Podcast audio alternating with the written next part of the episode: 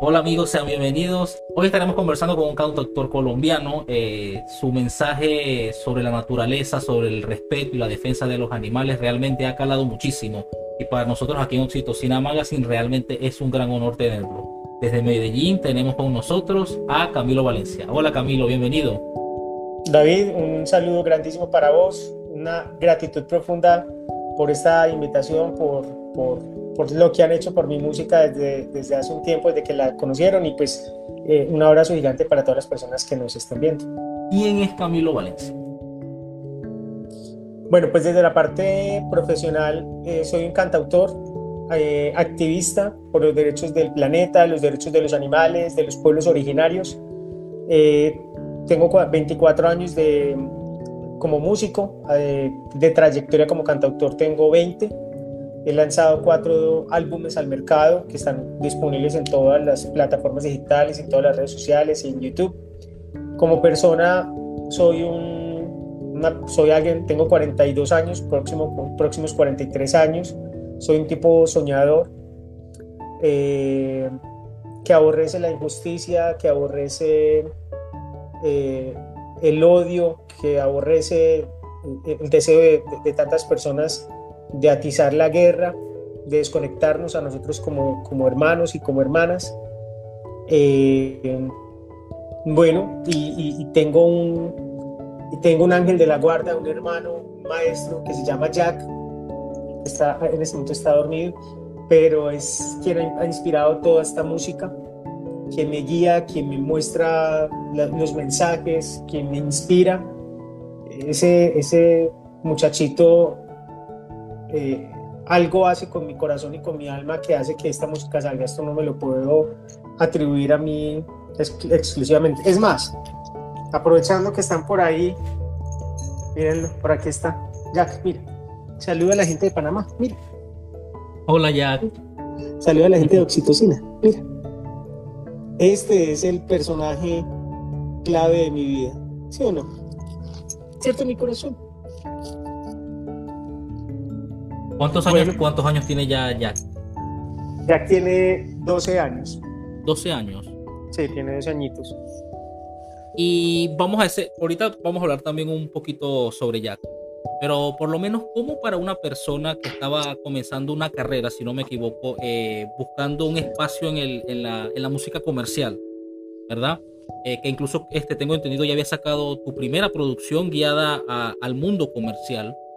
Eh, ¿cómo comienza esa transformación o ese cambio de dejar quizás lo que es la música comercial a dedicarte a una música con un mensaje, como lo que estás haciendo actualmente? Qué, buena pregunta, David. Mira, en el año 2007 lanzo mi álbum Corazón Pop. Eh, yo, a ver, hay, hay algo muy importante. Yo siempre tuve claro que quería ser cantautor. Ese ha sido mi sueño de toda la vida. Siempre tuve claro que quería, además de todo, ser un cantautor que dejara mensajes en las personas. Mis referentes en el tema del cantautor, pues te estoy hablando de Fito Páez, Silvio Rodríguez, ¿me entiendes? Muy desde la onda social, eh, siempre supe que eso era lo que quería hacer, llevar no solamente hacer música comercial, sino lograr penetrar un mensaje para la humanidad de amor a nivel social a través de la, de la parte comercial. Resulta que cuando lanzo Corazón Pop en el 2007, empiezo pues como toda esta travesía de tratar de meterme en los medios tradicionales, prensa y radio comercial, muy complicado porque nosotros sabemos que eso pues también tiene sus, sus mafias, tiene, sus, tiene su, su, su, sistema de corrupción y de embudo por donde no penetras si no tienes eh, los, eh, el dinero para hacerlo. Em, y dos años después de, de haber lanzado este disco, eh, llegan Jack y llega Jackie, su hermanita, la cual ya partió al puente del arcoíris hace siete años, y ellos empiezan a mover mi corazón de una manera totalmente diferente.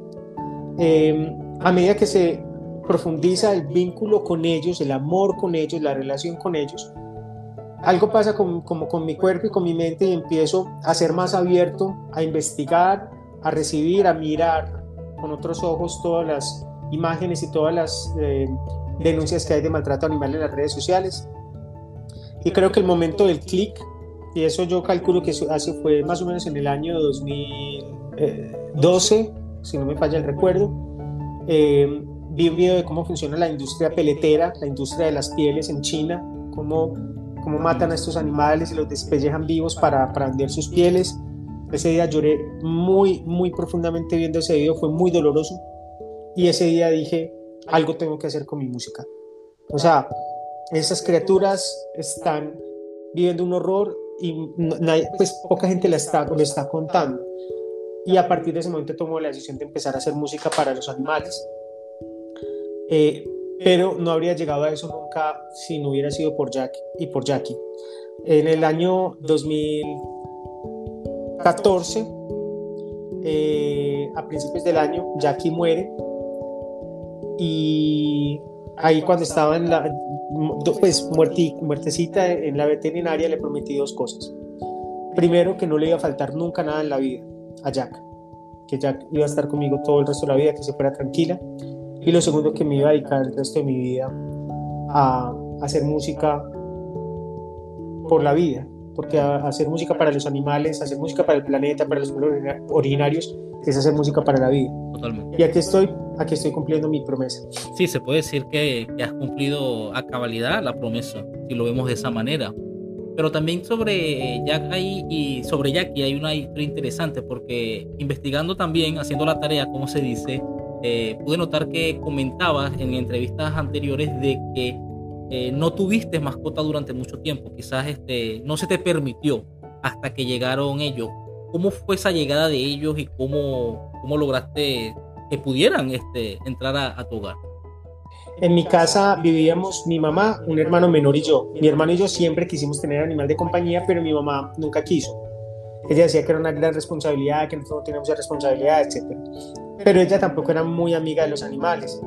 Hace muchos años, yo calculo unos 15, posiblemente años, eh, ella, ah, hubo un perrito en la finca de mi familia que se llamaba Juan Esteban y algo pasó, ese perrito le movió algo a mi mamá muy profundo, ella se enamoró de ese perrito y cuando ese perrito murió mi mamá le dio durísimo. Entonces yo creo que él fue el encargado de esta historia de llegada de, Jackie de Jackie.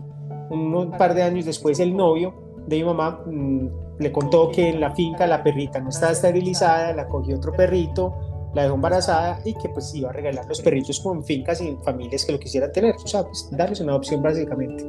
Eh, y mi mamá nos consultó a mi hermano y a mí, mi hermano y yo dijimos inmediatamente que sí. Eh, inicialmente iba a llegar solamente Jack, resulta que Jackie ya tenía hogar, pero por alguna razón la devolvieron, no sabemos por qué, porque llegaron pues miniaturas. Claro. Y, y, cuando mi mamá nos dijo, bueno, vamos a traer a Jackie también para acá para que no se separen los dos hermanitos, pero le vamos a buscar hogar a Jackie y en una semana pues, o sea, sépanlo.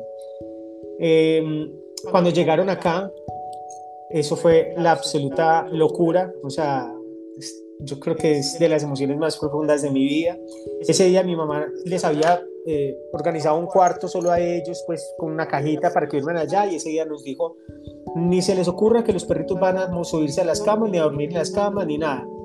Eso fue en la mañana y ese día mi hermano y yo nos fuimos a trabajar y en la noche cuando llegamos, sí señor que estaban muy metidos en la cama de mi mamá, mi mamá estaba mirando el periódico, nos miró y como diciendo, no lo pude evitar. Y ahí empezó, ahí empezó la, la historia de amor más bonita que ha tenido esta familia.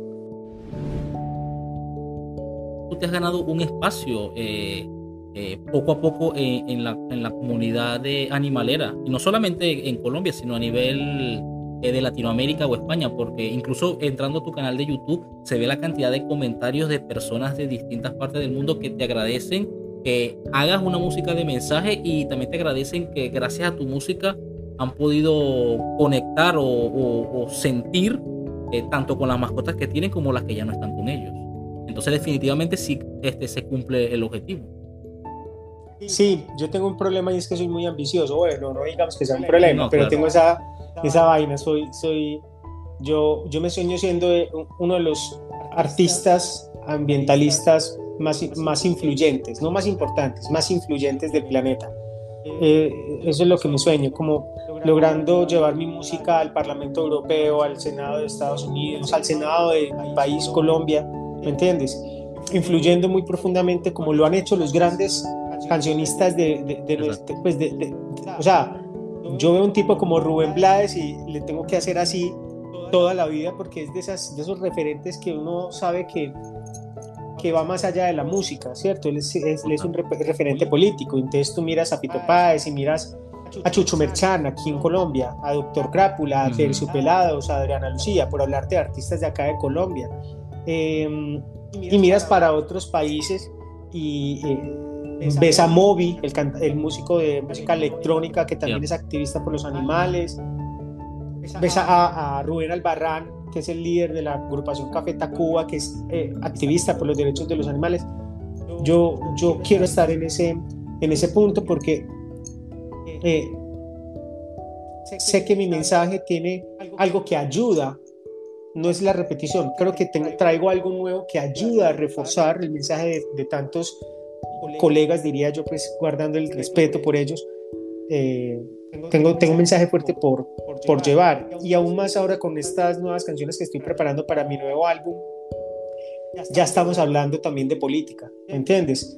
Porque lo que he descubierto durante estos ocho años que llevo siendo activista por los derechos de los animales es que la gente se puede quedar toda la vida rescatando animales, montando fundaciones, albergues, haciendo una cosa a la otra, pero desde que no haya voluntad política, desde que se siga eligiendo mal a los líderes políticos, que son los que regulan, crean las, crean las, crean las leyes, eh, si no elegimos bien a esas personas, no hay futuro, no hay esperanza para nuestros hermanos animales, ni para el planeta, ni para nuestros pueblos originarios.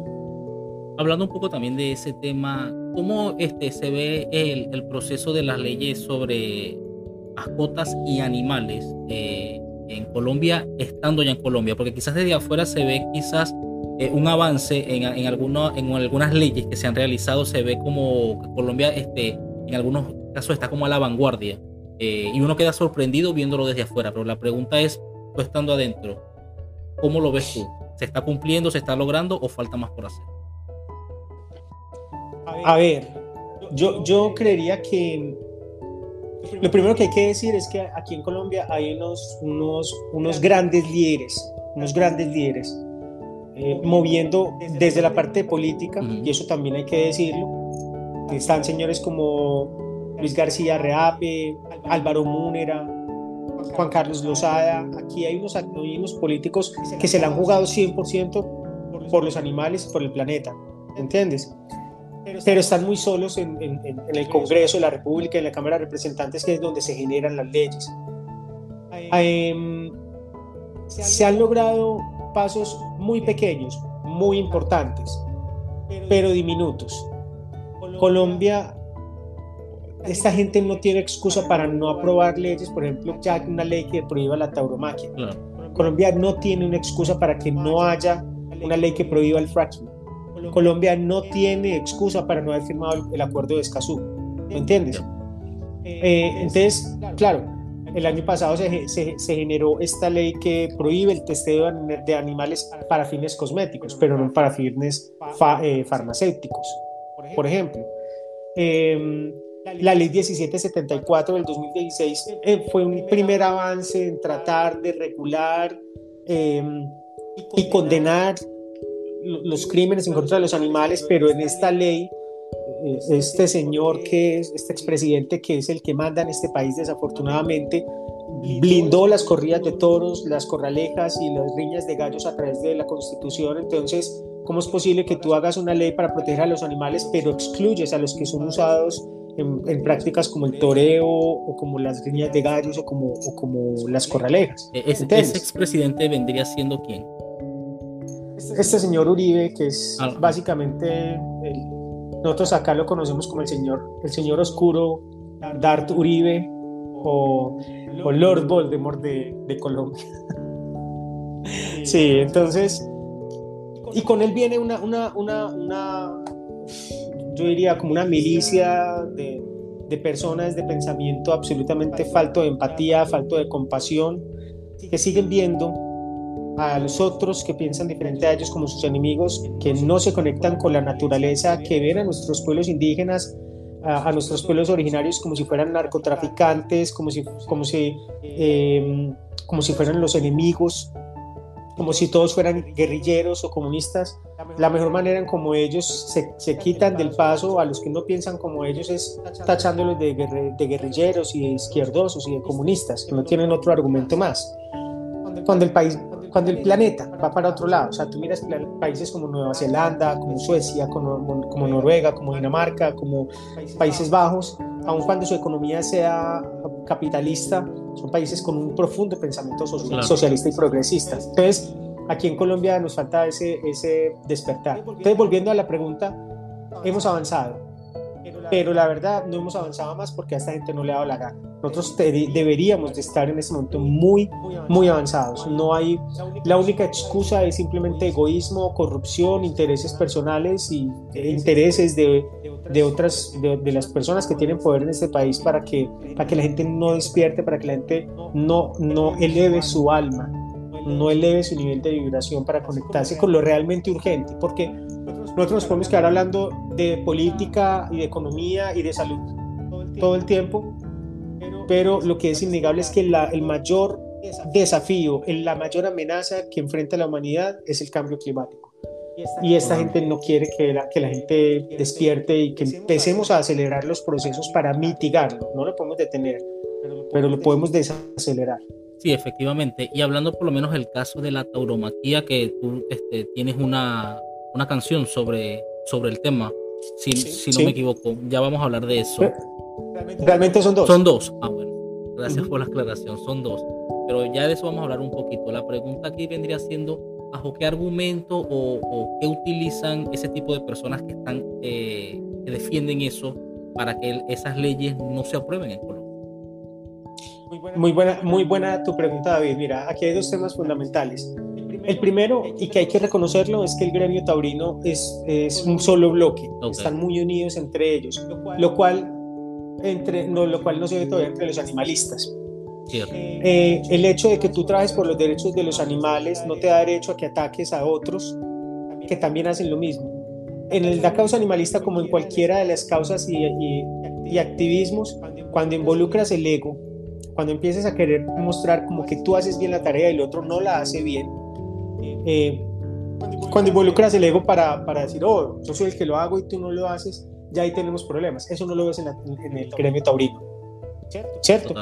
Aun cuando la cultura taurina está basada en la vanidad, pero tú no ves eso en ellos. Ellos saben trabajar en bloque, entonces han hecho muy bien esa tarea. Y eso hay que reconocérselo. Y es una cosa que los animalistas, de momento en que aprendamos primero a unirnos entre fundaciones, corporaciones, animalistas independientes y nos veamos como hermanos que vamos hacia el mismo sitio, que es hacia los derechos de otros seres, no de mi propio ego y no de mi propia tranquilidad, sino de la tranquilidad de ellos. Creo que ahí sería un paso muy importante y eso no solamente lo hablo en Colombia, esto es una cosa que pasa a nivel mundial, ¿cierto? Eh, hace muchos años escuchaba una expresión del director de Anima Naturales de México muy cierta, que la aprendí con lágrimas, que decía que no hay peor enemigo para un animalista que otro animalista. Lo segundo que te tengo que decir ahí es que, bueno, Colombia es un país que realmente es gobernado por el narcotráfico hace décadas. Esa es la realidad. Colombia lo gobiernan es los narcotraficantes. Ellos han logrado permear, penetrar en los niveles más profundos de la política, de las empresas, de, de la economía, del medio ambiente en nuestro país. Y pues estos señores políticos que deberían de estar en favor de, de, las personas, no del pueblo, eso, no, de las personas, de los seres humanos, de las familias, de la juventud, de, la, de las mujeres, etcétera, ellos están al servicio de eso, del dinero, ¿cierto? Tienen una eh, concepción del poder absolutamente errada, porque mientras tú más crees y quieres tener poder, menos lo tienes. En la medida en que ellos han querido, han permitido que hayan dineros ilegales también, no son los únicos, pero un sola, una sola persona con dinero ilegal que entre en una campaña, ya eso hace que tu candidatura sea cuestionable. De esas personas, por tener el control, dejan permear estos dineros y al dejarlos permear, el control lo pierden por completo. Entonces, todas estas personas, altos empresarios que vienen de familias de antaño, narcotraficantes, paramilitares eh, y personas del común, que son poquitos, porque en Colombia hay más gente honesta, hay más gente transparente, hay más gente que hace las cosas bien. Es un pequeño puñado ya hay gente que ya está supremamente como señalada, ya, ya están identificados quiénes son, pero tienen el poder sobre el dinero, entonces pueden comprar votos, pueden comprar unas elecciones, pueden pagarle a un senador para que evada un, una plenaria del Senado donde se va a hablar de la ley contra la, de la tauromaquia, ¿cierto? Y lo otro es que yo pienso que hay una, un, un, círculo interesante de personas que saben que más allá de la tauromaquia, lo que a ellos les interesa no es la tauromaquia, sino el estatus que da la, la tauromaquia. ¿Entiendes? Entonces va de la mano con listo, ¿no? Es que el toro, etcétera, etcétera, usan toda la argumentación taurina, pero detrás de la tauromaquia que hay es simplemente un espejo del, del imperialismo. O sea, ¿qué pasaba en Roma? ¿Cuál es la manera en cómo Roma subía y se divertía? Entonces mira todo lo que pasaba con los gladiadores o los cristianos que eran arrojados a los leones. La tauromaquia es una representación absolutamente eh, incuestionable de lo que es el imperialismo. Y si vamos a hablar de imperialismo, pues los nazis. fueron un imperio, el imperio romano, o sea, todos los grandes imperios eh, han llevado siempre a la humanidad al, punto más bajo de sus, de sus valores. y de su espíritu. Entonces, para, para concluirte la idea, en Colombia es un problema de dinero, es un problema de unas castas políticas, empresariales y, digamos ilegales que tienen el dinero para manipular a las personas que, que manejan las leyes. Yo pienso que Colombia es un 99% antitaurina de eso a mí no me queda ni la más mínima duda. O sea, entre casi 50 millones de, de colombianos, no se, no, se, no, no se puede hablar, no, ya no se puede hablar hoy en día de que haya 100.000 taurinos en Colombia, no los hay. Ahora hablemos un poquito sobre ya que te dije al inicio que íbamos a tocar ese tema. Quizás eh, lo primero que quiero saber es que creo que es un Fox Terrier. ¿Correcto? Sí, él es criollito, ah, él es un, es un, tiene mucho de Fox Terrier, pues, o sea, tiene su Fox Terrier ahí metido, pero, pero no es, no es un, un Fox Terrier puro, él es, él es un, un criollito. Está mezcladito. Sí. Sí, sí, está mezclado. Hablemos un poquito, ¿cómo, cómo ha sido tu experiencia con él? ¿Cómo este, ves su, sus características, cómo es su temperamento, cómo se comporta con la gente? Hermano, Jack, Jack es lo, lo es todo para mí. Eh, yo creo que no hay un amor más perfecto, que el que me ha entregado. Nosotros los seres, humanos nunca vamos a ser capaces de amar como ama un animal. Eh, la incondicionalidad, la ternura, o sea, yo te puedo hablar de cosas muy específicas, pero también te quiero hablar de las cosas invisibles. Ya que es el que está todo el tiempo absorbiéndome la energía negativa, el que está protegiendo mi espíritu de la oscuridad que quiere llegar para no permitirme a mí avanzar y llevar mi música a todos lados. Jack se ve muy tierno, pero Jack es un guerrero espiritual. Y yo pienso que todos los seres humanos debemos llevar a nuestros animales a ese nivel.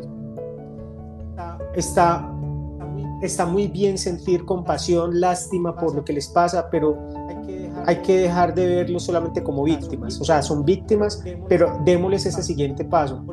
Volvamos a la relación que tenían los antiguos guerreros y los antiguos pueblos ancestrales con los animales, que tenían un lugar como guerreros espirituales. O sea, los animales de poder, ya que es un animal de poder. Los recuerdos, más hermosos que tengo yo en mi vida los tengo con él. Las tristezas, más grandes que he tenido en mi vida las pude compartir con él. Y sobre todo en este último año de, pandemia que ha sido a nivel económico, a nivel personal, a nivel emocional, ha sido el año más difícil de mi vida. Yo no sé qué habría pasado conmigo sin tener a Jack. Hay días que son muy complicados porque, claro, durante este año he estado completamente quieto o en un 95% quieto. El 5% son pequeñas cositas que he podido hacer, pero el otro 95% ha sido de quietud, de una situación muy complicada por la que estamos pasando todos los artistas en el planeta, no soy el único. Aquí en Medellín hay una preocupación real o sea, y, está identificada por el sector, inclusive por, las por la alcaldía y por, por la gente, está identificado el tema de, de, lo que está pasando con el arte y la cultura en nuestra ciudad, ni hablemos del resto del mundo. Eh, hay días que eh, son muy complejos, te lo digo, son muy complejos. económicamente, ver pasar los días sin poder hacer nada. Eh, y Jack ha sido mi sostén, ha sido mi sostén emocional. He tenido la fortuna de contar con, la, con el apoyo crucial e importantísimo de mi mamá y de mi hermano. Ellos han sido fundamentales. He tenido una bendición grandísima porque también los buenos amigos han llegado para apoyar de una u otra manera. Eh, pero ya que es la punta de la lanza. O sea, la parte más difícil es la que ha tenido que cargar él. Verme acostarme deprimido, aburrido, ansioso. Verme un día completamente ansioso por no saber, madre, ¿qué hago? ¿Qué me invento? ¿A quién le escribo? ¿Cierto? Él ha llevado la peor parte. Entonces, yo te puedo contar muchas historias de Jack, pero creo que el principal reconocimiento se lo quiero hacer en este momento por, por, por, cómo me ha sostenido durante este tiempo la pandemia. Creo que, creo que ha sido su examen, su examen final. Y yo solo le pido al Ser Supremo que me lo, que me lo preste unos añitos más, que él pueda ver que logramos el objetivo. O sea, que, que, que él vea que todo por lo que luchamos ambos, porque somos un equipo, que él vea que, que lo pudimos lograr. Quiero que, quiero que él recoja los frutos de lo que él mismo sembró Interesante, de verdad que sí. Y sobre eso te tengo otra pregunta. Eh, tú hablabas de que a los perros hay que llevarlos al siguiente nivel. En tu experiencia, ¿cómo se lograría eso? Esa unión de guerreros, como los que estabas comentando. Hay que volver a los pueblos originarios. Ellos tienen una relación con la naturaleza y con los animales que nosotros debemos volver a tocar. Panamá tiene un grupo de rock eh, en lengua ancestral. No recuerdo el nombre, creo que se llama La Tribu. Bueno, no recuerdo el nombre. Es un grupo de rock, pero es, está compuesto por, por, por, por personas de pueblos originarios. Yo los conocí aquí en Colombia. Voy a averiguarme el nombre, no lo recuerdo en este momento. Yo también lo voy a averiguar. Exacto. Exacto. Pero son, son fabulosos, fabulosos, absolutamente fabulosos. Eh, y hacen rock, pero en su lengua ancestral hay que volver a los pueblos originarios, eso es lo primero que hay que tener en cuenta. Los pueblos originarios les daban ese poder a los, a los animales, comprendían cuál era el motivo por el cual aparecía una águila encima de un árbol, o porque aparecía un perro en un bosque, o porque aparecía un lobo sobre una colina. Ellos, ellos siempre, eh, siempre tuvieron esa conciencia de la aparición de, de, los animales y, el, el sentido de su relación con nosotros. Lo primero es leer literatura, leyendas, pueblos ancestrales y originarios. Ellos tienen mucha de esa información. Y a través de esa información también pienso que es fundamental que nosotros seamos menos religiosos y seamos más espirituales. De nada sirve que tú vayas los domingos a misa, te confieses, comulgues y el resto de la semana estés maltratando a tu esposa, a tu hijo o a un animal. O estés siendo deshonesto ¿cierto? O estés sembrando el odio, la cizaña y la mentira. No tiene sentido. ¿Cuál es la manera de volverte espiritual? Es preferible que no vayas a misa, pero sea un buen ser humano. Esa es la religión principal. Vibrar desde el amor. Y el amor lo que hace es unir. A mí la filosofía de la película de Star Wars me encanta independiente que sea hollywoodense, pero tiene muchísimo de verdad. Aquí hay una, en la humanidad hay una batalla constante entre las fuerzas de la luz y las fuerzas de la oscuridad. En la manera en que nosotros, seamos conscientes que esa batalla espiritual se está dando aquí mismo entre nosotros, en planos que nosotros no vemos ni palpamos, pero que están ahí presentes, eh, nos va a ayudar a tener una conciencia más espiritual de la vida. Y al tener una conciencia más espiritual de la vida, vamos a comprender que estamos conectados con todo, con un árbol, con una flor, con el agua, con una montaña, con un bosque. Con un arroyo, con el mar y con un animal. Empezar a encontrar, todas las conexiones. Yo creo que una de las, de las películas que más enseña de cómo está todo interrelacionado es esta película Avatar. ¿Cierto? Que inclusive James Cameron, el, el, director, es una persona muy evolucionada, que tiene muy claro lo que está pasando con el planeta. Es gente que está usando toda su riqueza para, para generar nuevas tecnologías, para invertir, para investigar, a ver cómo, cómo solucionamos esto. Entonces, yo creo que la película Avatar tiene una explicación súper bonita eh, sobre, la, sobre cuál es la manera de llevar al plano espiritual, a la fuerza espiritual a los animales. La película Coco también, que viene pues de allá de, creo que es de Pixar, también tiene mucha información. La, la, la eh, el, personaje del perrito callejero de Dante cómo hace la transición entre, entre un mundo y el otro, eso es fundamental y yo creo que así funcionan ellos. Ellos, y con la gran ventaja que es que ellos están acá en físico, pero ellos tienen una pata puesta allá en el otro lado, en el mundo espiritual. Ellos ven cosas que nosotros no vemos. Es, Entonces, eso te quería, te quería, te quiero hacer dos preguntas en una. La primera sería que si tú crees que los perros tengan la capacidad de ver, percibir o sentir cosas que nosotros no podemos. Y la segunda sería si crees que, o mejor dicho, ¿qué crees tú que, pasaré, que pasará o que pasaría cuando un perro deja, este, deja esta vida? ¿Qué pasa con él? Serían dos preguntas en una.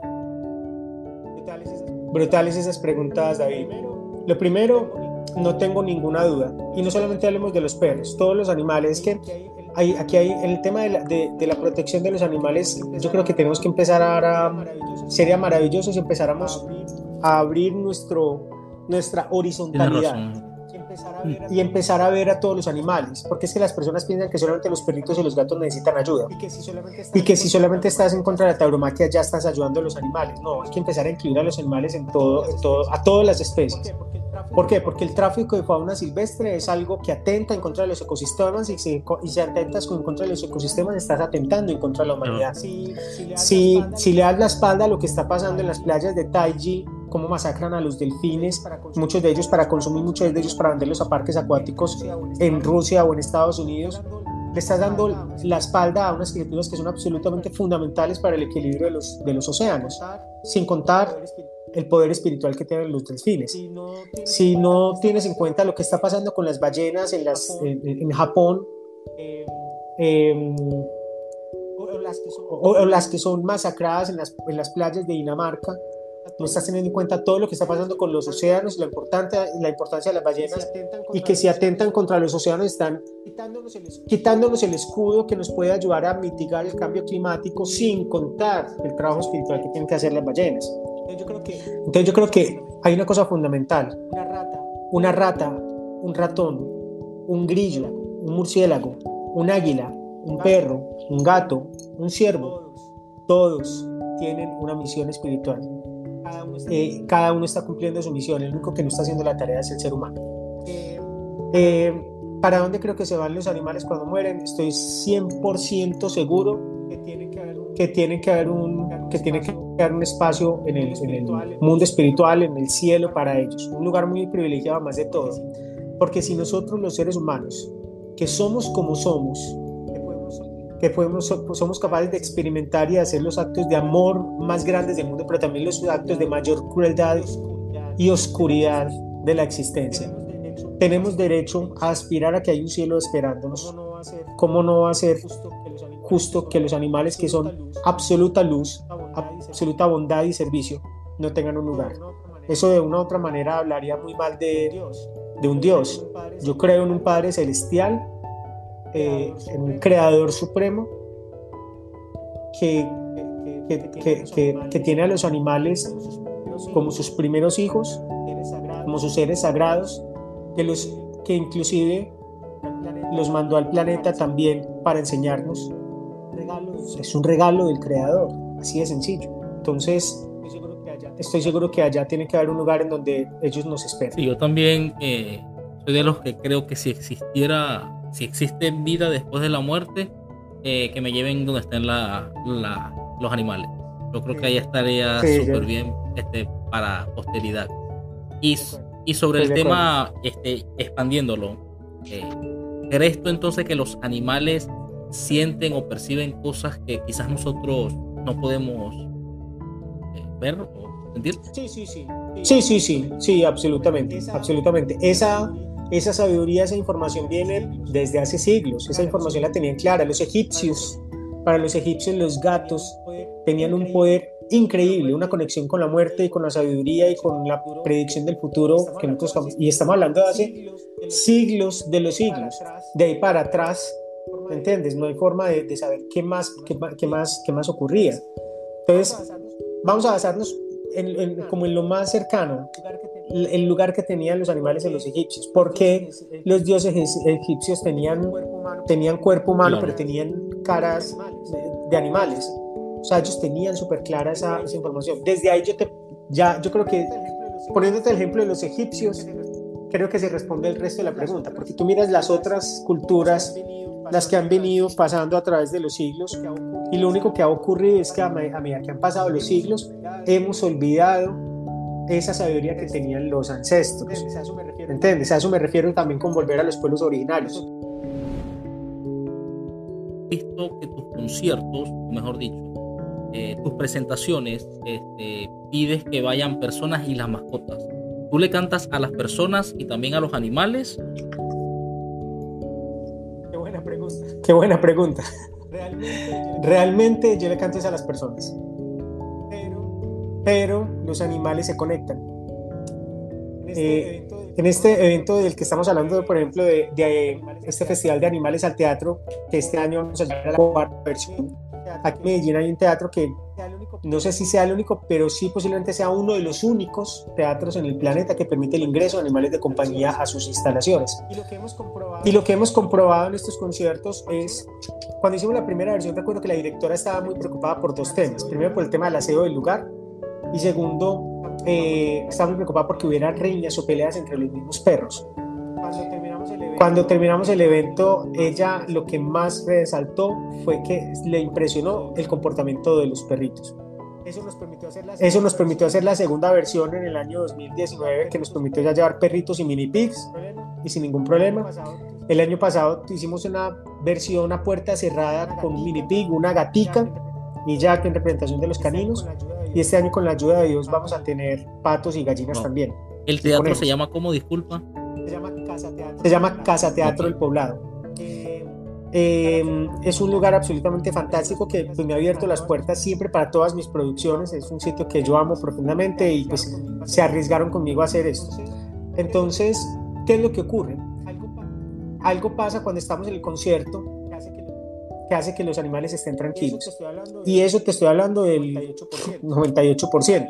No faltará el ladrador, pero pero, pero no agresivo, ni, o sea, es normal, es normal. Pero el comportamiento, nosotros hemos sido muy juiciosos en documentar a nivel de video estos conciertos y ahí en ese video no hay mentiras. En ese video se ve exactamente que los animales están tranquilos, disfrutan el concierto. Lo que yo hago con mi música es hacer una conexión energética y espiritual entre las familias multiespecies fortalecer los vínculos emocionales, espirituales y energéticos, conectar a esas familias y a través de esa conexión con ellos, yo soy convencido que si tú entras a un nivel de conexión espiritual, con tu animal de compañía, él mismo te va guiando a que empieces a abrir tu visión para que empieces a ver a todos los otros animales de todas las especies en el mismo nivel. Vale, porque como te lo digo, te lo repito, no solamente los perros y los gatos necesitan ayuda en este planeta. Entonces, ¿entiendes? Entonces, los perros no están ahí simplemente pensando, no, nosotros estamos aquí con una familia chévere y el resto que se jodan, que los ardillas les, les, tumben los árboles. No, ellos están todos tratándonos de conectar con todas las especies. Esa es la misión de, y si esa, es la misión de, y si esa, esa, es, esa es la gran misión que están cumpliendo los perros y los gatos sobre todo ellos están cumpliendo con esa misión. Diría yo más los perros. Los gatos tienen una función espiritual, una batalla espiritual muy, muy potente. Los, los perritos están, están ayudándonos a conectar con otras especies y eso, pues si tú lo analizas de todas maneras, eh, ellos son los grandes mensajeros de los animales. Camilo, ¿y es Medellín quizás una ciudad eh, muy pet friendly? Eh, está entre la, en el top de, de las ciudades colombianas o quizás todavía falta un poco? No, yo creo que Medellín ha avanzado muchísimo. Medellín, Nos falta mucho. Pero yo, Medellín no, está como Medellín no está como Colombia en ese aspecto. O sea, cuando hablamos ahorita del tema de las leyes, en el tema, en el tema de Colombia de protección animal, las leyes que no han avanzado, eh, afectan a Colombia como tal, pero Medellín ha sido como un bastión que se ha sacudido de eso. Y Medellín tiene muchos acuerdos municipales, eh, mucho, muchos decretos ciudadanos que, que han avanzado en ese aspecto. Yo me atrevería a decir que todos los centros comerciales en Medellín ya son pet friendly, casi todos ya tienen una zona de comidas para familias multiespecie. Una cosa inconcebible, había gente que no era capaz de comer, de comer nada al lado de, sus, de, un, perrito. Hoy en día todo, casi, casi, todos los centros comerciales tienen un lugar especial para eso. Em, aquí, hay unos acuerdos municipales, aquí hay unos acuerdos municipales para, para políticas de esterilización, de vacunación. Em, se ha avanzado muchísimo en el tema eh, por ejemplo, Medellín tiene uno de los eh, albergues municipales más ejemplares del mundo, no solamente de, Latinoamérica, sino del mundo. Muchas personas de otros países vienen a conocer el albergue municipal de, Medellín que se llama eh, La Perla, que es ejemplar, es ejemplar, absolutamente ejemplar. Entonces, yo creo que Medellín ha avanzado muchísimo. Nos falta, ¿qué nos falta, qué nos falta en este momento en Medellín? Creo que algunas de las políticas de las jornadas de vacunación y de esterilización están detenidas en este momento en Medellín, no están avanzando a la velocidad que se había prometido. Eh, entonces creo que eso es una cosa que, que a reactivar, pero ya había empezado. Eh, hay que vencer completamente la tauromaquia. Medellín lleva eh, tres años sin corridas de toros. Hace tres años. Fue por una medida y una decisión muy valiente del exalcalde que hubo acá, fue lo poco bueno que hizo. Él, apoyó no hacer las corridas de toros. El año pasado, el alcalde que entró siguió la misma medida y este año el tema de la pandemia le, nos hizo el favor de, entorpecerles el asunto, pero todavía no se pueden prohibir, todavía no se puede decir que Medellín es antitaurina. la, legión, taurina va a buscar hacer toda la pelea legal desde todas las perspectivas para lograr que se reactiven las corridas de toros. Es una, una lucha, digamos que está muy de igual a igual, ¿cierto? Mm, y creo que hay que trabajar en muchos temas en, nuestra ciudad. El tema, por ejemplo, de que aquí todavía también hay tráfico de fauna silvestre. Hay personas que tienen animales silvestres como mascotas. Em, hay que trabajar muy fuerte en el tema de la pólvora. Aquí en Medellín se, Medellín es una de las ciudades que se ha caracterizado por celebrar eh, la llegada de diciembre con pólvora y eso es una de las prácticas más dañinas que hay para la fauna silvestre, para los animales, para personas con espectro de autismo, por ejemplo.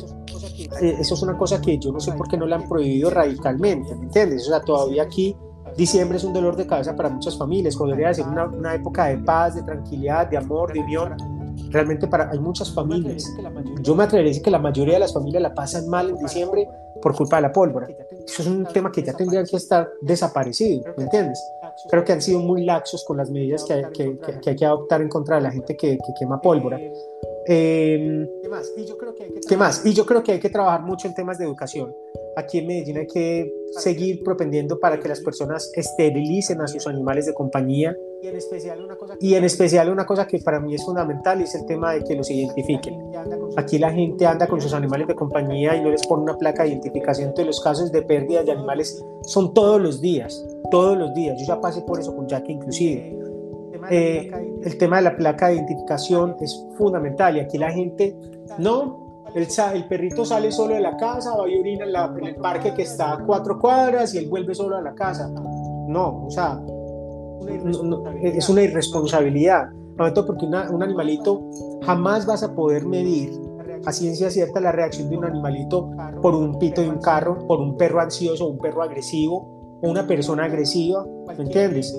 Cualquier ruido, o sea, los animales tienen unos sentidos supremamente sensibles, entonces en una de esas salidas el perrito simplemente, si no estaba esterilizado, se puede perseguir una hambrita a, a dos kilómetros porque la olió a dos kilómetros. Yo pienso que en eso hay que trabajar mucho. Aquí en Medellín hay que trabajar mucho en el tema, no solamente del abandono, que se ve muchísimo, sino también en el tema de la tenencia responsable. Para finalizar, ¿qué mensaje le enviarías a las personas que todavía no tienen mascotas, no les gusta? ¿Cuál sería tu, mensaje para ellos? Pues lo primero es, pues lo primero es eh, volviendo al tema de la política en Colombia, hay una expresión que se está buscando erradicar completamente desde la Constitución, que es la palabra mascota. Yo creo que, que la palabra mascota es una relación cosificadora. Hay que llevar el término a animales de compañía, por lo menos. Yo a Jack no lo considero mi animal de compañía. Él es mi hermano y es mi maestro. ¿sí? Pero si las personas no lo quieren ver de esa manera, menos que lo llamen animales de compañía. ¿Por qué? Porque a través de la constitución en Colombia se está buscando que se, que se, que se logre el otorgarles derechos como seres sintientes y tiene que ser a través de la eh, eliminación de la palabra mascota porque es como llamarlo como un mueble, como si fuera un, un bien material. Entonces, creo que eso es fundamental, considerarlos como, como animales de compañía, como seres que nos acompañan. Lo segundo, esto, lo segundo, esto no, lo, no lo voy a decir yo, lo voy a poner en palabras de mi mamá. Mi mamá, cuando llegaron Jack y Jackie aquí al apartamento, después de que ella tuvo muchísimos años una relación cero con los perros y con los gatos, solamente le gustaban los caballos, hasta donde recuerdo. Eh, cuando Jackie y Jackie llegaron aquí, cuando Jackie, Jackie llegaron aquí al apartamento, un mes después la escuché hablando con unas amigas de ella. Mi mamá les decía, mi mamá les decía si yo hubiera sabido que tener un perrito o un animal de compañía en mi vida iba a ser de bueno, lo habría hecho hace muchísimos años. Ya, ahí no tengo nada, ya, ahí no tengo nada más que decir. O sea, eso, eso que venga de, parte de mi mamá, ya lo dice absolutamente todo. Pero, bueno, yo creo que si hay algo final para decirles a las personas. El planeta está cambiando. El planeta se está transformando. El planeta ha liberado, eh, una, un ser microscópico para darnos la lección del siglo. A través de un ser microscópico nos está mostrando nosotros la humanidad, que no somos el centro del universo, que somos seres vulnerables y que somos una especie más que habitan el planeta. Ese ser microscópico vino y dejó en evidencia todo el dinero que se ha malgastado, toda la corrupción, lo mal preparados que estábamos en los países, en nuestros sistemas de educación, sistemas económicos, sistemas de salud, aceleró los procesos de comunicaciones digitales. y el, avance tecnológico. El COVID no es el enemigo, el COVID es el maestro. Y cobra una cuota. Y la cuota es muy alta porque estamos perdiendo a nuestros seres amados. Y nosotros mismos, yo por ejemplo tuve COVID, aunque la saqué, la saqué barata como decimos en Colombia, pero es, pero es fuerte. Pero el COVID destapó décadas de asesinatos de mujeres, de feminicidios, de violencia intrafamiliar ¿Cuántas personas mueren por hambre anualmente? Lo que se ha llevado el COVID, Lo que se ha llevado el COVID no alcanza las cifras de todas las otras muertes injustas e infames que hay en el planeta para la humanidad. Eso hace el COVID. Y vino a dejarnos en evidencia en que el planeta está haciendo una transformación. Los primeros meses del COVID habían animales silvestres volviendo a las ciudades. Los, canales de Venecia, Italia, que tuve el honor de conocerlos y los vi turbios, estaban absolutamente transparentes. El río Medellín, acá en Medellín, lleva 50 años turbio y se vio por primera vez claro más o menos un mes después de, empezar la cuarentena mundial. Algo no estamos escuchando. Algo no estamos escuchando. ¿Por qué quiero invitarlas? ¿Por qué quiero invitarlas, invitarlos a que tengan un animal de compañía? Porque el planeta tiene que hacer otra reestructuración. Al planeta no le importa si eres de izquierda, de derecha o de centro. No le importa si eres musulmán, si eres cristiano, si eres católico, si eres ateo. No le importa si eres médico, actor, cantante, político, profesor. El planeta hace su estructuración desde un amor infinito y por partes iguales, es absolutamente neutral. La manera en cómo podemos soportar la siguiente sacudida del planeta es a través de los animales. Los animales tienen la respuesta. Los animales son los que nos van a enseñar primero a alimentarnos diferente. Porque cuando tú, como pasa con el caso mío que estoy en la transición al veganismo, ¿Cuál es uno de los mayores factores de aceleración del cambio climático? El consumo de carne.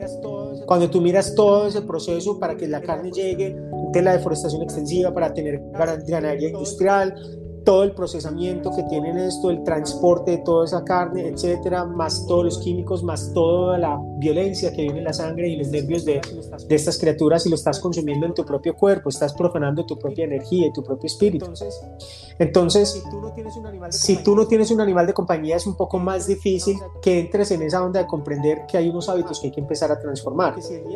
Porque si el día de mañana el planeta hace una sacudida muy fuerte en la que no puedas comer carne en un año, cómo vas a sobrevivir. Pero te dejó a la, Pero te dejó a la, a, la vista otra cantidad de posibilidades de sustitutos, de sustitutos de la proteína. Eso solo es una, Eso solo es una cosa muy fuerte. Hay, hay familias hay personas, y hay personas que si no tienen carne en la nevera piensan que son pobres. Mira hasta dónde va, Mira hasta dónde va el nivel cultural de, de lo que nos han programado desde pequeñitos, porque aquí hay unos grandes poderes políticos, económicos que han manejado la humanidad desde hace siglos y nos han programado en nuestros consumos y en nuestras adicciones y hábitos. Y los animales vinieron a liberar eso, a mostrarnos que podemos ser libres, que podemos ser libres de, de esas dependencias, que podemos vivir más simplemente, porque ¿quién vive más fácil que un animal?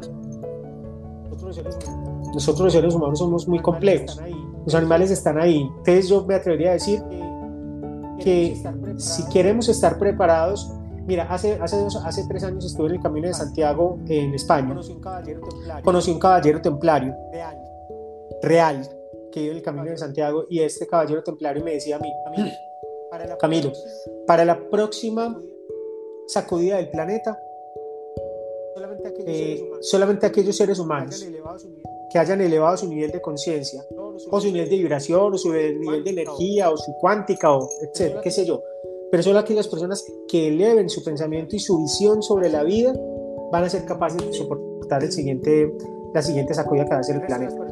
El resto de las personas que quieran seguir vibrando desde el miedo, desde el odio, desde el resentimiento, desde la mentira, desde la corrupción, desde, desde, las adicciones. Desde las adicciones. Y cuando hablo de las adicciones es adicción a la comida, adicción al trago, adicción a, a las drogas, adicción a la negatividad, adicción a las mentiras, adicción a la violencia, la van a pasar, a muy mal. Camilo Valencia, desde Medellín, Colombia, muchísimas gracias por esta entrevista. Realmente ha sido muy interesante conversar contigo. Creo que ha sido un poco larga, sin embargo, realmente la he disfrutado muchísimo y he aprendido mucho sobre tus pensamientos, tu tus ideas y sobre todo tú lo que estás viviendo allá desde Colombia. Gracias por aceptar esta entrevista. David, de nuevo mi gratitud. David, de nuevo mi gratitud profunda para vos y para tu equipo. Admiro eh, muchísimo. Admiro muchísimo. O sea, hace algún tiempo cuando, cuando vi lo que hacen ustedes con Exitosina, yo decía, ¿cómo no los había visto antes? O sea, fue digamos que fue un poco accidental la cosa y de verdad que admiro mucho lo que están haciendo porque están haciendo una labor de educación y de culturización muy profunda, que eso es la mitad de la tarea que hay que hacer para los animales, es culturizar y educar a las personas y gracias por, por, por el honor de, de, usar mi música. Cuenten con, con, un aliado, más que cualquier cosa, con un aliado desde acá, desde Colombia. Cuenten con Jack y conmigo. Eh, ahora, no sé si, ahora no sé si vieron el nuevo lanzamiento que hicimos hace tres meses que se llama Todo lo Sagrado. Eh, una canción que habla ya directamente de proteger al planeta, a los pueblos originarios y a los animales. Cuenten con mi música, con mis videos para todo lo que ustedes requieran para, para, para, para esa labor tan, tan maravillosa que están haciendo. ¿verdad? Te agradezco muchísimo este espacio que me has abierto para Panamá. Además de todo, es mi primera entrevista con Panamá, que es, es otra cosa memorable. No, de verdad, muchísimas gracias. Y claro que sí, vamos a, vamos a usar tu música. Este, nosotros tenemos que hacer una actualización del, del conteo aquel que hicimos, lo vamos a hacer más extenso, más mejor hecho. Esas fueron como las primeras pruebas que estuvimos haciendo en YouTube y por supuesto que, que tus músicas van a entrar. David, David, felicitaciones por la entrevista. Me, me gustó muchísimo, hermano. Qué buenas preguntas y de verdad, de las mejores entrevistas que me ha hecho. Muchas gracias. Muchísimas gracias. Bueno, hermano, un abrazo. Pues. Bueno, hermano, un abrazo. Hasta pues, luego, hasta luego.